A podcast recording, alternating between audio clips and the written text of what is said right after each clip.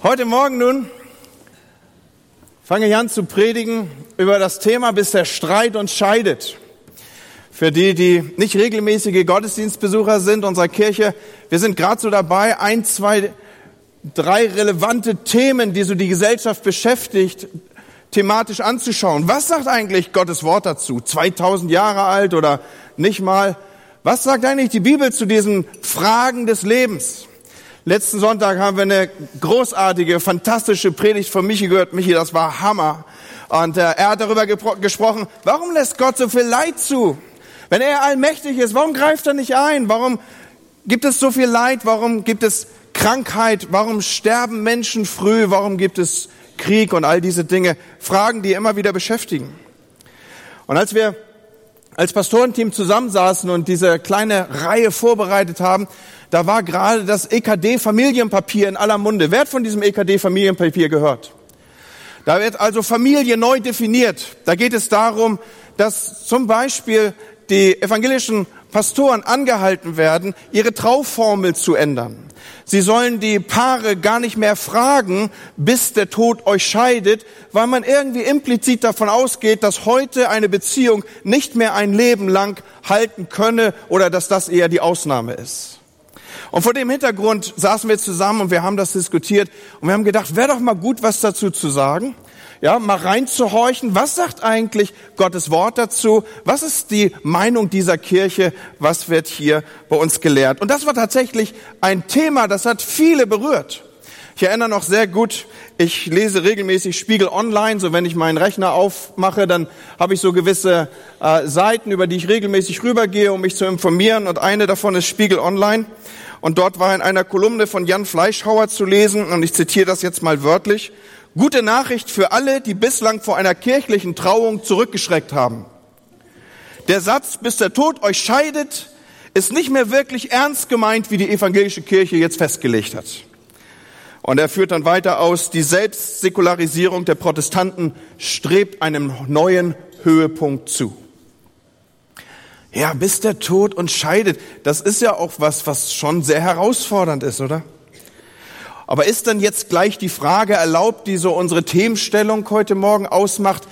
Dürfen wir oder werden wir jetzt zukünftig nur noch sagen, bis der Streit uns scheidet oder bis es an irgendeiner Stelle nicht weitergeht? Heute Morgen habe ich nur einen ganz begrenzten Zeitrahmen. Ihr wisst das, ja. Ich kann hier nicht allumschöpfend irgendwie in die weite Reihe der Inhalte eintauchen, die dazu schon ausgedrückt sind, aber ich möchte das, was unser Verständnis hier als Kirche über diesen Punkt ist, ausdrücken, möchte es reinlegen. Ich möchte sogar, dass es diskutiert wird, vielleicht sogar kontrovers diskutiert wird, wenn der eine oder andere sagt, Moment mal, das habe ich aber bisher immer anders gesehen. Ich nehme euch mal mit auf einen richtig krassen Text zu.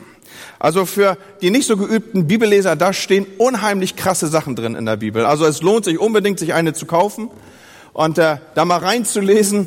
Und das wird ganz schön strange sein am Anfang, wenn man das nicht so gewohnt ist. Viele Dinge wird man nicht verstehen. Ich habe so einen ganz krassen Satz hier für euch mitgebracht, nur einen Satz. Heute Morgen machen wir das mal so, dass wir nicht aufstehen, weil ich habe sehr viel Texte, sonst wäre das so ein ständiges Auf und Nieder. Normalerweise zur Erklärung für die, die keine regelmäßigen Besucher sind. Ähm, wir stehen normalerweise auf, wenn wir Gottes Wort lesen, auch als Respekt vor dieser Autorität, die für uns die Bibel abbildet.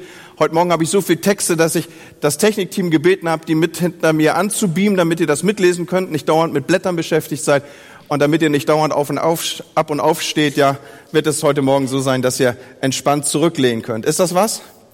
Okay, da kann ich gleich noch was Zweites ranschieben. Hier für die, äh, wie gesagt, die heute Morgen als Gäste da sind. Bei uns ist das alles so ein bisschen wie bei Ikea. Hier ist immer alles per Du und so, also nicht auf den Schlips getreten fühlen, wenn ich irgendwie hier einfach so spontan zum Du übergehe. Ich lese aus 5. Mose 24 den ersten Vers.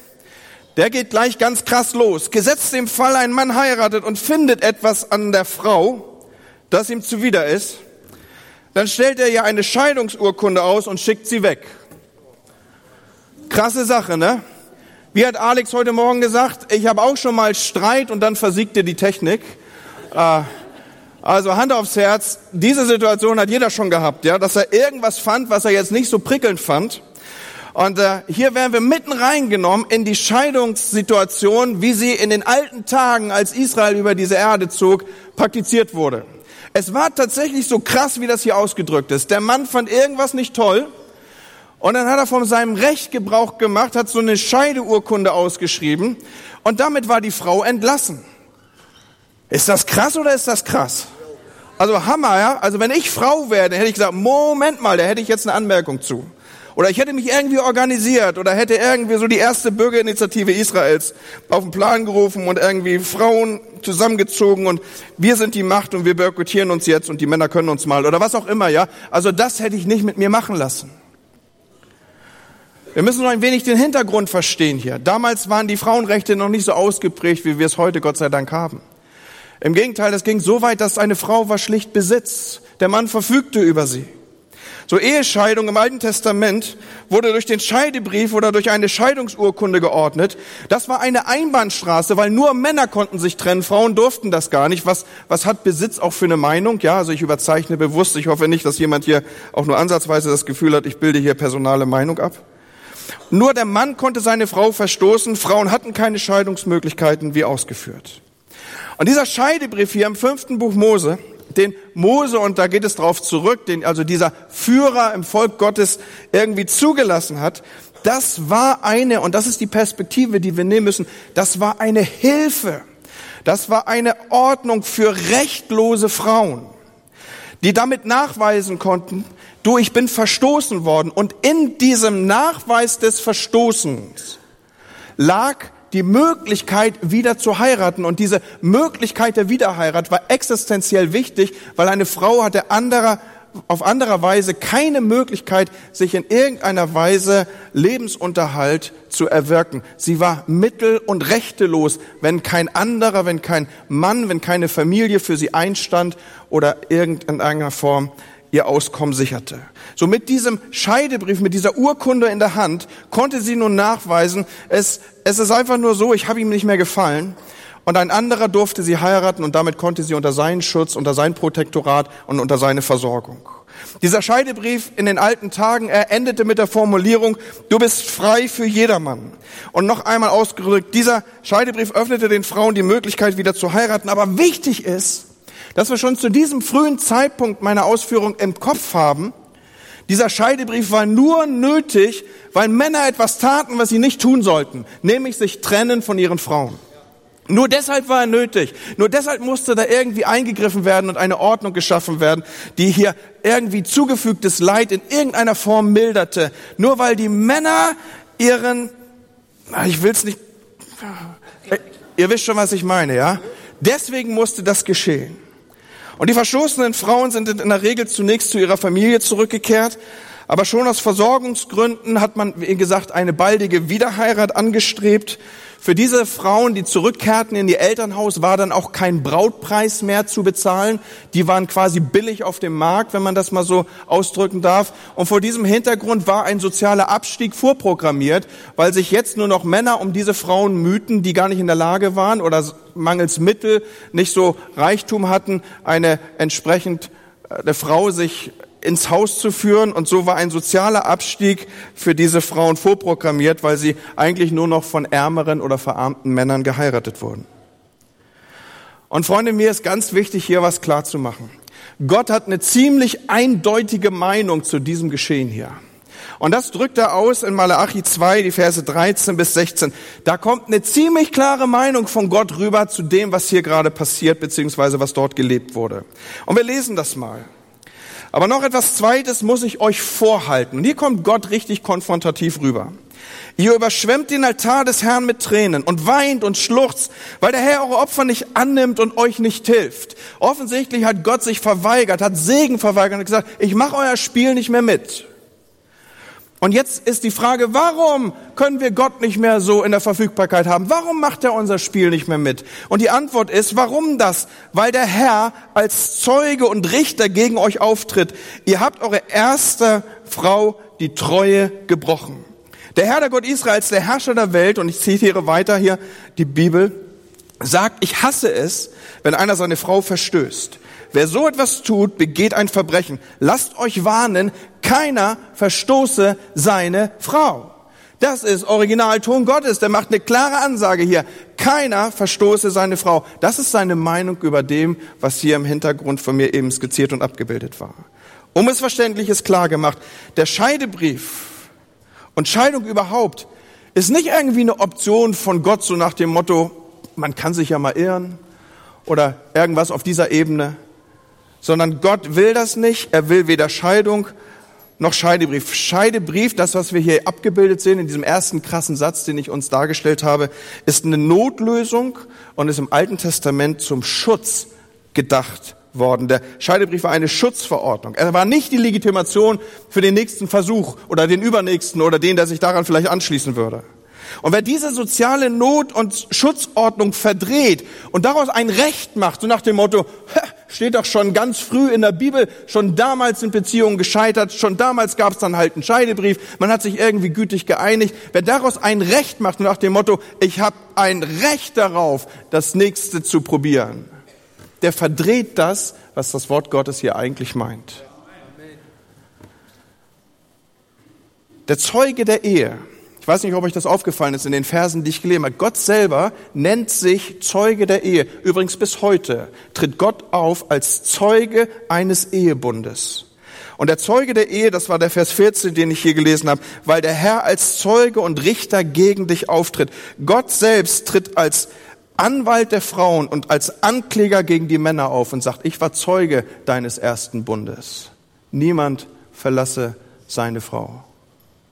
Gott will, ich glaube, das dürfen wir hier ableiten und festhalten. Die Ehe und er will keine Scheidung. Das war jetzt Altes Testament. Ich nehme euch eben mit rüber ins Neue Testament. Für die nicht so kundigen Bibelleser, das findet sich so mehr im hinteren Bereich der Bibel. Dort in Matthäus 5, die Verse 31 bis 32, da kommt jetzt Jesus auf den Plan und Jesus sagt hier auch etwas. Er sagt, bisher hieß es. Er nimmt also Bezug auf das, was früher war und sagt, bisher hieß es, wer sich von seiner Frau trennen will, muss ja eine Scheidungsurkunde ausstellen. Das war so irgendwie äh, in das kollektive Bewusstsein der Bevölkerung eingesickert. Äh, man hatte zu diesem Zeitpunkt schon vergessen, dass das eine Notordnung war. Man hatte da so eine Rechtordnung draus gemacht, so nach dem Motto, klar kann man sich scheiden lassen. Ja, und so nimmt Jesus das umgangssprachlich auf und sagt, bisher habt ihr gedacht, wer sich halt scheiden will, der schreibe einen Scheidebrief und alles ist in Ordnung. Und jetzt kommt Jesus da ziemlich knallhart rein und sagt, ich aber sage euch. Aber wollen wir hören, was Jesus so zu sagen hat. Wer sich von seiner Frau trennt, ausgenommen wegen Unzucht, der treibt sie in den Ehebruch.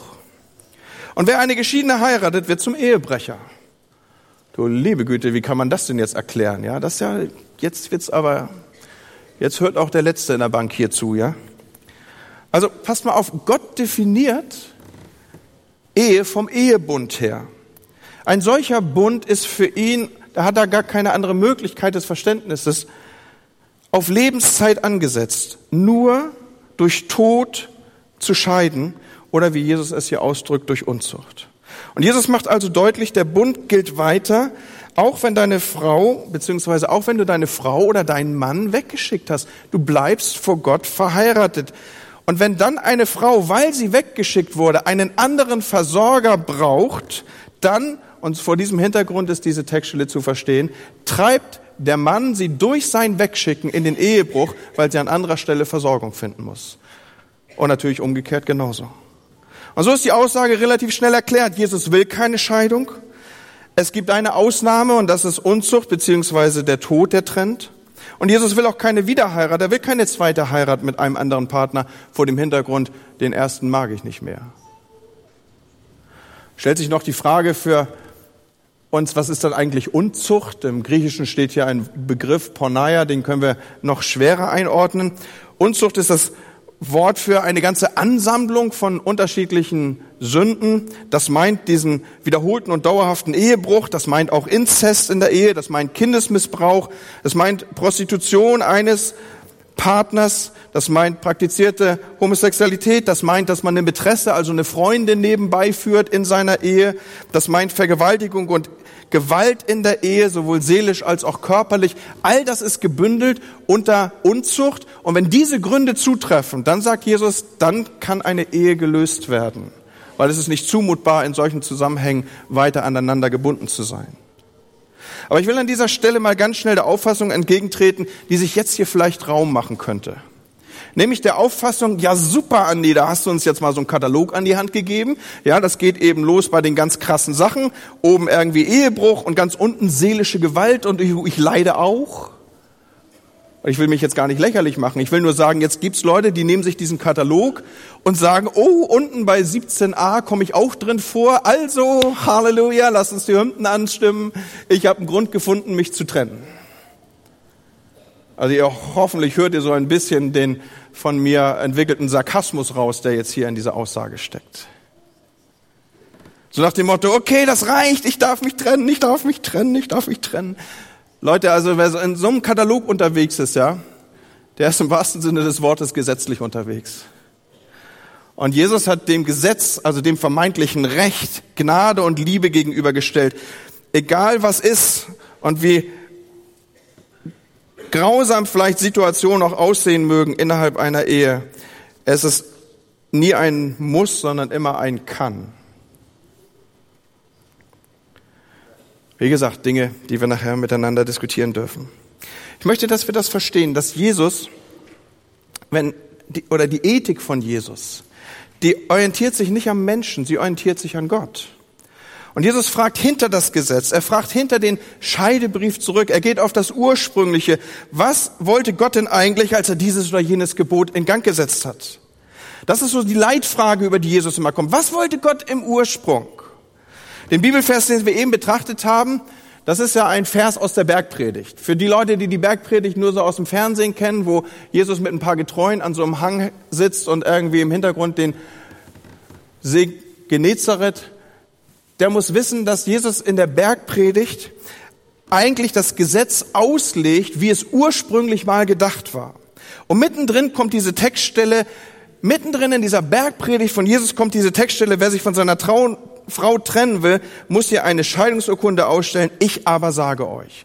Und Jesus ist hier in dieser Bergpredigt dabei, das ein ums andere Gesetz aufzugreifen und zu erklären, wie es eigentlich gemeint war.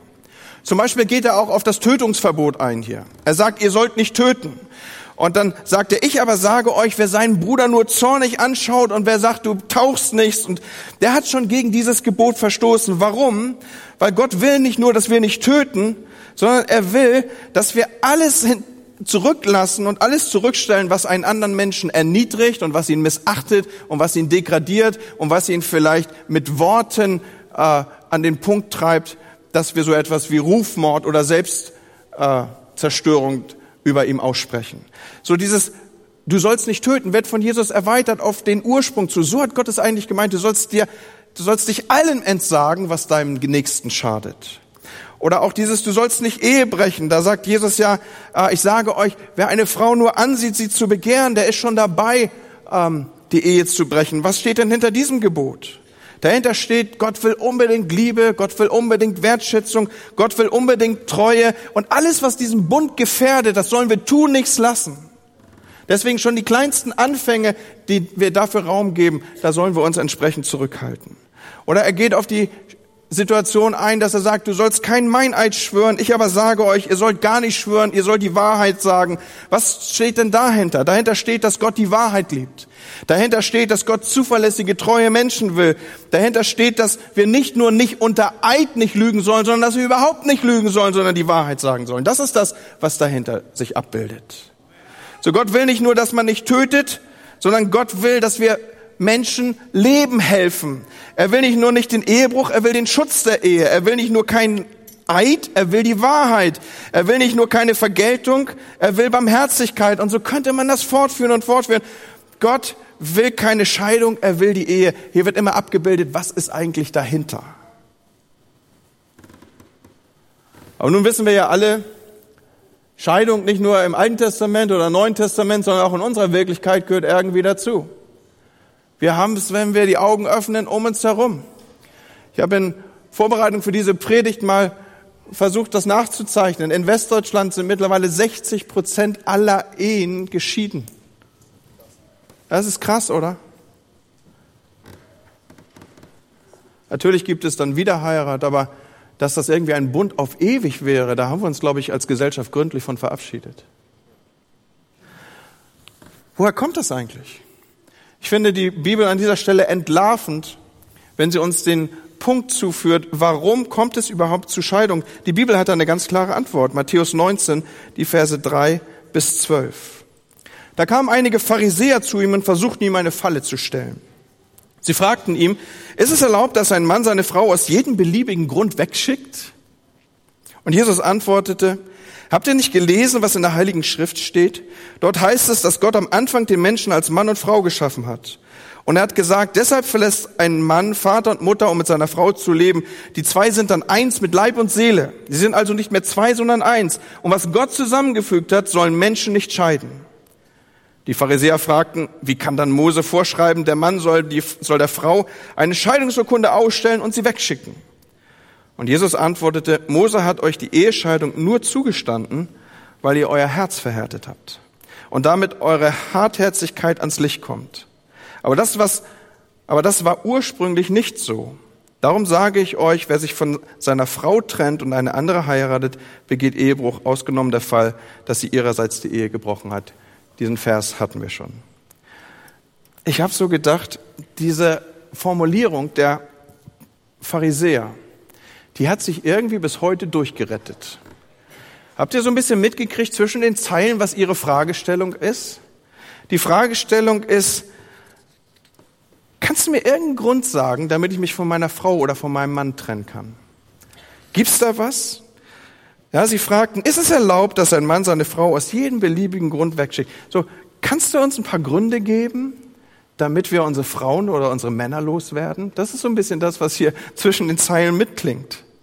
Man kann es auch so übersetzen, aus welchem Grund darf ein Mann seine Frau verstoßen? Das ist das Ziel ihrer Frage. Sie fragen nach dem möglichen, nach der Möglichkeit rauszukommen. Wann darf ich?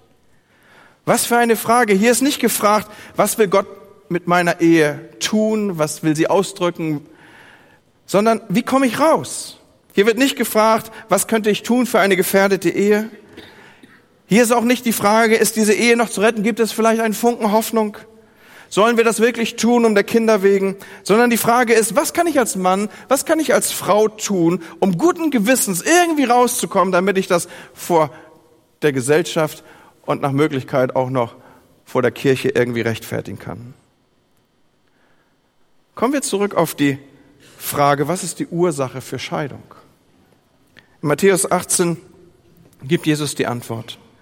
Mose hat euch die Ehescheidung nur zugestanden, weil euer Herz verhärtet ist. Eine andere Übersetzung sagt, Mose hat es erlaubt wegen eurer Herzenshärtigkeit. Was ist eigentlich gemeint mit einem harten Herzen, Leute? Wenn wir diesen, dieses Wort untersuchen im griechischen Urtext, dann steht da Klerokardia. Skerocladia. Skerocardia. Cardia, das klingt irgendwie nach Cardio, ja, und jeder, der schon ein bisschen älter ist und mal irgendwie ein EKG schreiben musste, der weiß, Cardio muss irgendwas mit Herz zu tun haben. Und Sklero, ich will das gar nicht so weit ausführen und euch langweilen hier mit griechischen Vokabeln, das meint Verkalkung, Herzensverkalkung. Herzensverkalkung. Wir kennen diesen Begriff aus der Arterienverkalkung vielleicht. Das sind so kleine Ablagerungen, die dann irgendwie immer mehr werden und irgendwann verstopfen sie Dinge so stark, dass da kein Leben mehr durchgeht und dass ganze Anteile des Herzens im Falle eines Herzinfarktes nicht mehr versorgt werden, absterben. Und so kann ein Herz absterben durch diese Herzensverkalkung. Und genau diesen Begriff benutzt Jesus hier.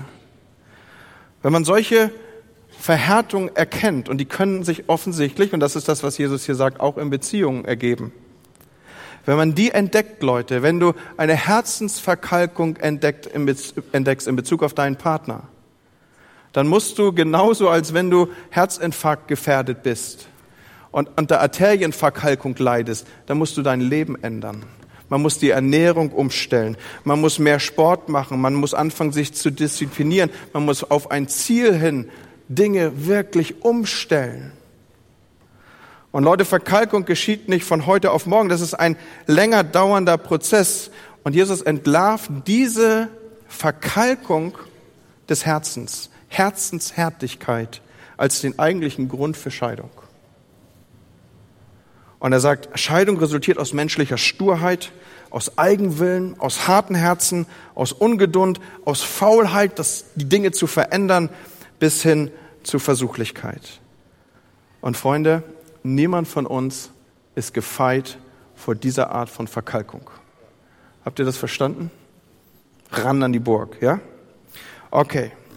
Ich weiß, dass ich von dem Hintergrund der Zeit hier nur so stichpunktartig Dinge entwickeln kann. Kommen wir noch auf diesen Punkt, ja, wenn Scheidung so und so orientiert ist und verboten und das sagt Gott darüber. Aus welchen Gründen oder gibt es denn Gründe, vor denen ich wieder heiraten darf? Darf ich überhaupt noch mal heiraten, wenn was gescheitert ist?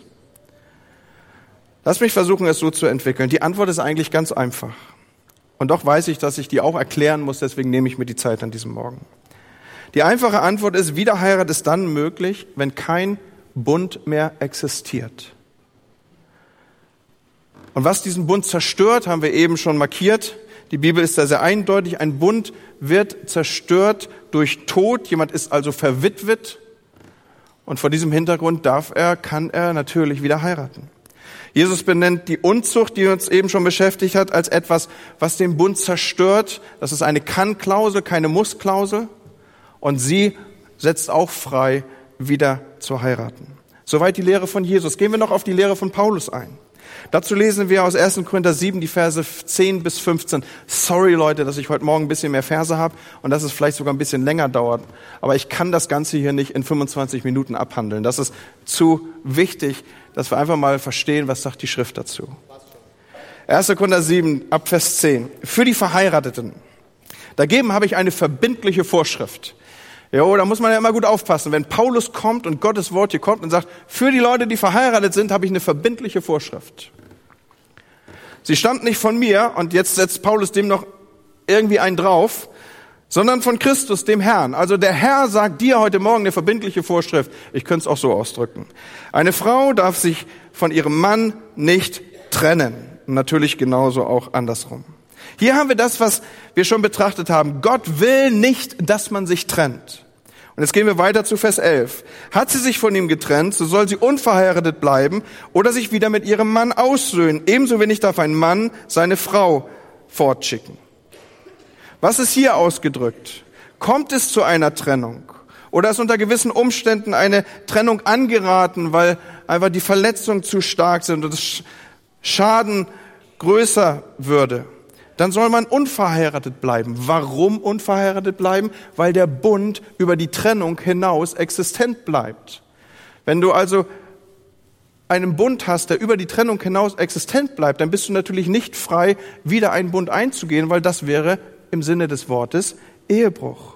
Man würde, wenn man eine neue Beziehung eingeht, die Ehe brechen.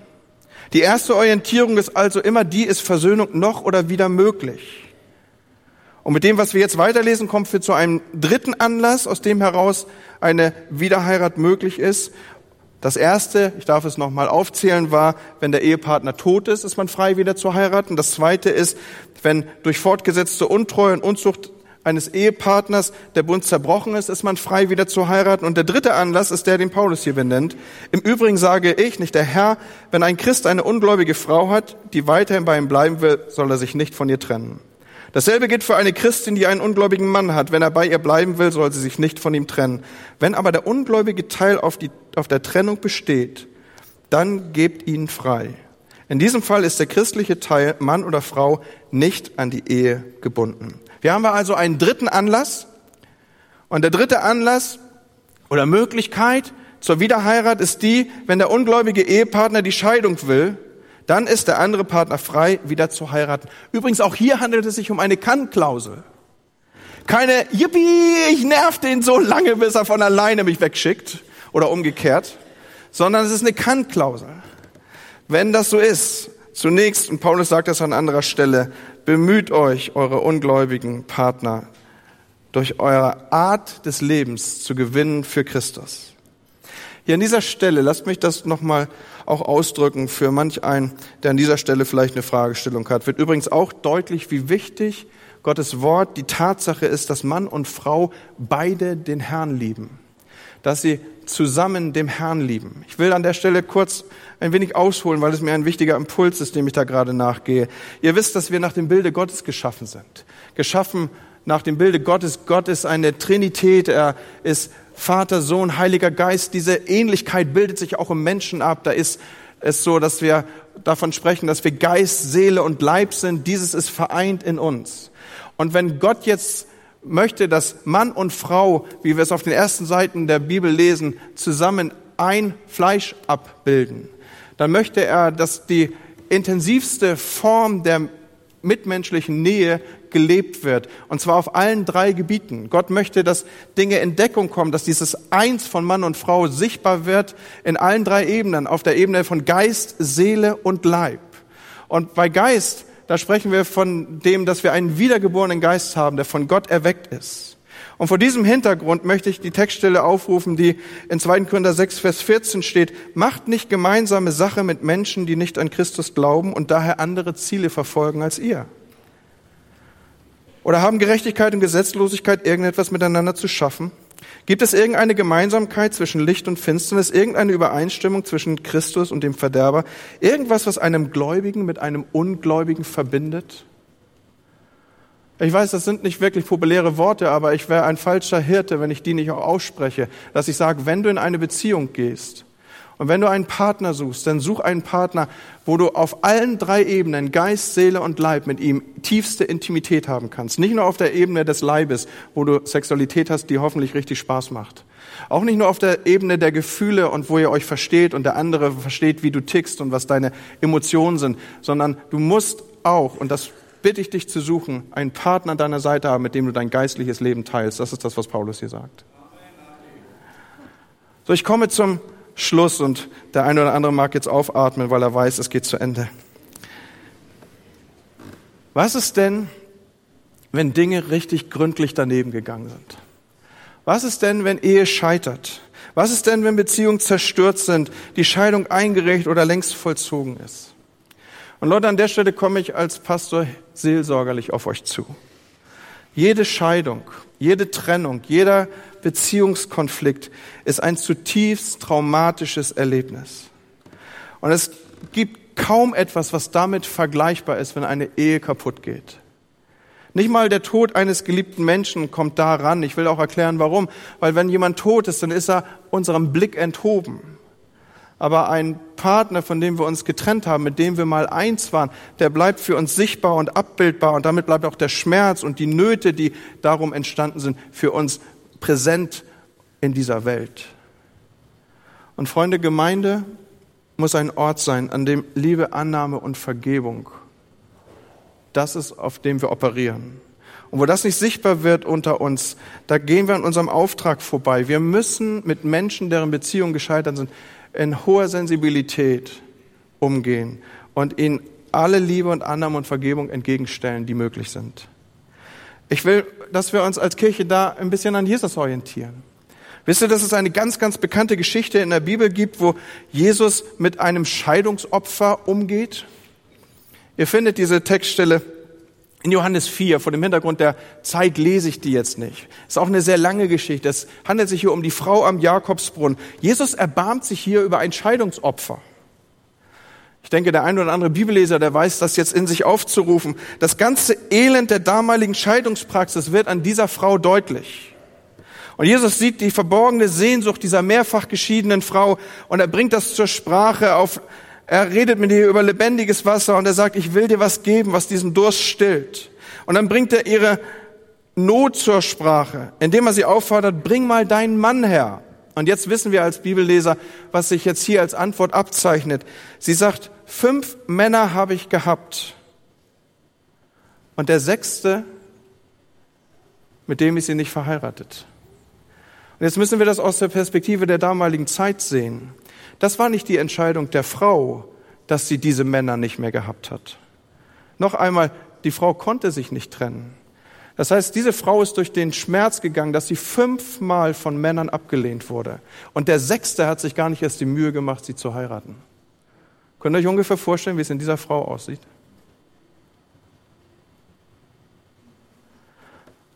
Und lesen wir irgendeinen Ansatz des Vorwurfs?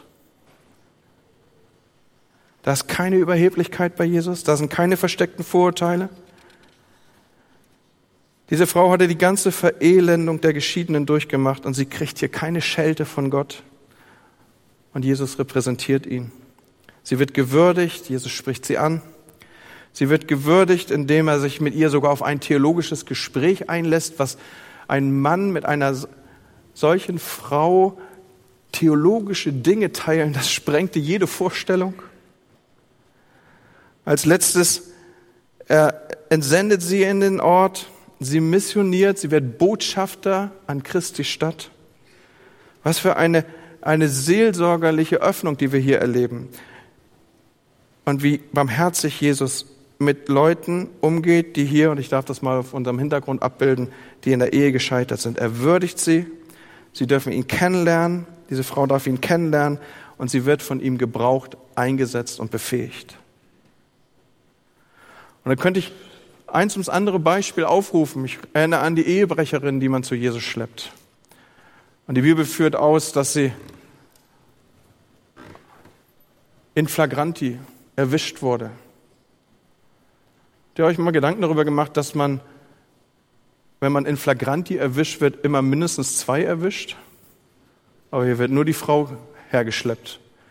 Das ist diese berühmte Stelle für die, die in der Bibel nicht so kundig sind. Wer ohne Sünde ist, werfe den ersten Stein. Der Einzige, der da hätte werfen dürfen, wäre Jesus gewesen, weil er war ohne Sünde und Jesus wirft auch nicht. So, was will ich sagen? Wir Sünder, und ich betone das mal so, wir Sünder, weil alle Menschen sind Sünder, wir finden bei Gott einen Neuanfang.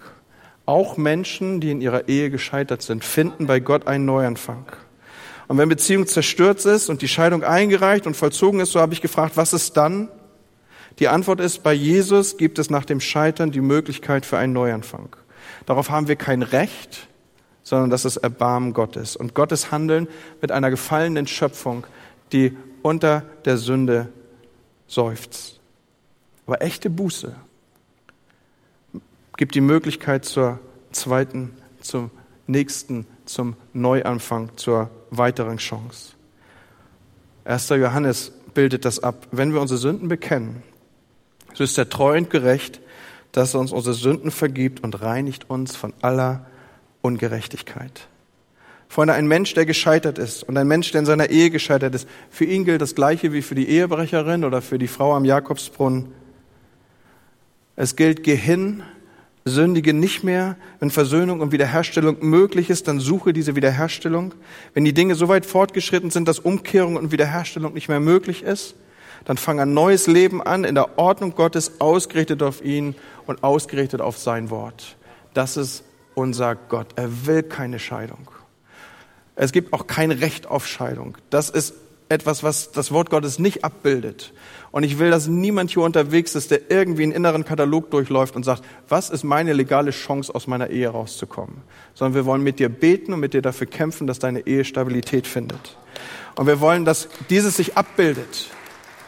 Und wir wollen sichtbar machen, dass Gott eine klare Meinung dazu hat, auch das, was sich gesellschaftlich um uns herum abbildet, dass wir als Kirche dagegenhalten und sagen, nein, nicht bis der nächste Streit euch scheidet, sondern bis der Tod euch scheidet. Lebenslange Treue und Ehe ist möglich. Es ist nicht einfach, es ist Arbeit, es ist ein Anarbeiten gegen diese Verkalkung des Herzens, von der ich gesprochen habe, aber Gott wird uns Gnade geben. Amen.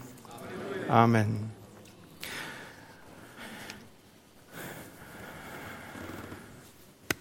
Ich habe noch zwei Seiten, aber an dieser Stelle wird Amen gesagt.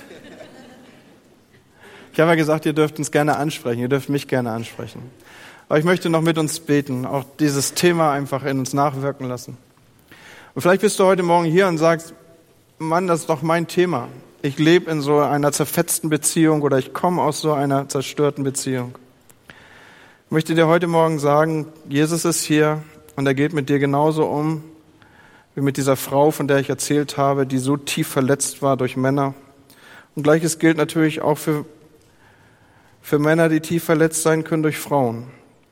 Und ich will dir sagen, dieser Gottesdienst bildet deinen Neuanfang ab. Du kannst heute Morgen neu anfangen. Kannst mit Gott neu aufbauen und sagen, ich will meine Schuld lassen, ich will das lassen, was mich gefangen genommen hat und ich will mich ausrichten auf ein neues Leben in den Ordnung Gottes. Und wie sagst du mir das? Indem du gleich, wenn ich frage, mir deine Hand zeigst, dass ich für dich bete. Und dann werde ich dich einladen, mit mir zu sprechen und dann gucken wir, wie wir dein Leben auf die Spur kriegen, die Gott mit dir gehen will. Lass mich das mal so ganz unspektakulär fragen. Ist heute Morgen jemand hier, der sagt, das hat ein Stück meine Geschichte abgebildet? Ich bin hier und ich weiß, mein Leben ist mit Gott nicht in Ordnung. Ich komme aus einer zerstörten Beziehung. Mein Leben ist an der Stelle gescheitert und wenn es eine neue Chance gibt, dann will ich sie nehmen. Ist jemand da? Dann zeig mir deine Hand. Ich weiß auch, das ist jetzt nicht so ein besonderer Moment, der ist vielleicht ganz nüchtern und jetzt steht da der Pastor, nachdem er zu lange gepredigt hat und fragt auch noch sowas. Aber ist jemand hier, den das betrifft? Ist jemand da, der sagt, ich möchte neu anfangen? Möchte mein Leben an dieser Stelle neu aufstellen? Dankeschön. Vielen Dank. Ist noch jemand da, der sagt, bin genau ich? Mein Moment hier? Wenn du heute Morgen hier bist und sagst, meine Ehe braucht eine Vitaminspritze, da ist so mancher Kalk, der rieselt. Ich bete, dass bitte darum, dass unsere Gebetsteams noch einen Moment hier vorne bleiben. Das ist ein Moment, wo ich dich zu einlade. Die werden da sein, das musst du gar nicht jetzt so öffentlich machen. Wenn wir gleich den Gottesdienst beschließen, dann kannst du zu denen auch hingehen und sagen, du betest du für meine Ehe, bete mal für uns. Ja, und ich bete, dass du heute Morgen kommst, Herzen zu verändern, gebrochene Beziehungen zu heilen, Leute, die gescheitert sind in ihren Beziehungen aufzurichten, indem du ihnen zusprichst, indem du ihnen Mut machst und indem du sagst, hier bin ich dein Gott, der dich in die Lage setzt, neu anzufangen. Vater, ich bete da, wo Menschen heute Morgen sich orientiert haben daran, dass du gesagt hast, ein Neuanfang ist mit dir möglich, dass sie einen gegründeten Anfang in dir finden. Und an dieser Stelle lade ich dich noch einmal ein, nach dem Gottesdienst hier zu mir nach vorne zu kommen, mit mir zu sprechen. Ich lade da, wo Beziehungen daran leiden, dass sie verkalken. Wo du sagst, da sind Dinge reingekommen, die ganze Herzensregionen in unserer Ehe nicht mehr versorgen. Da lade ich dich ein, wirklich das Gebet zu suchen. Lass Gott da doch ran. Menschen werden hier sein auf den Seiten, die genau das anbieten werden. Und ich möchte uns sagen, dass wir mit dieser Botschaft rausgehen und Menschen sagen, Nichts ist vorprogrammiert. Gott kann eingreifen in deine Beziehung und in deine Ehe. Das ist kein Lauf, der nicht zu stoppen ist. Sagt ihnen das Evangelium, das immer noch Kraft hat, Dinge zu verändern. Und als solche sende ich euch und ich sage, der Herr segne und behüte euch. Er lasse sein Angesicht über euch leuchten. Er segne euch und gebe euch seinen Frieden. Seid unterwegs als Botschafter an Christi Stadt. Ich entsende euch in euren eigentlichen Gottesdienst. Im Namen des Vaters, des Sohnes und des Heiligen Geistes. Amen.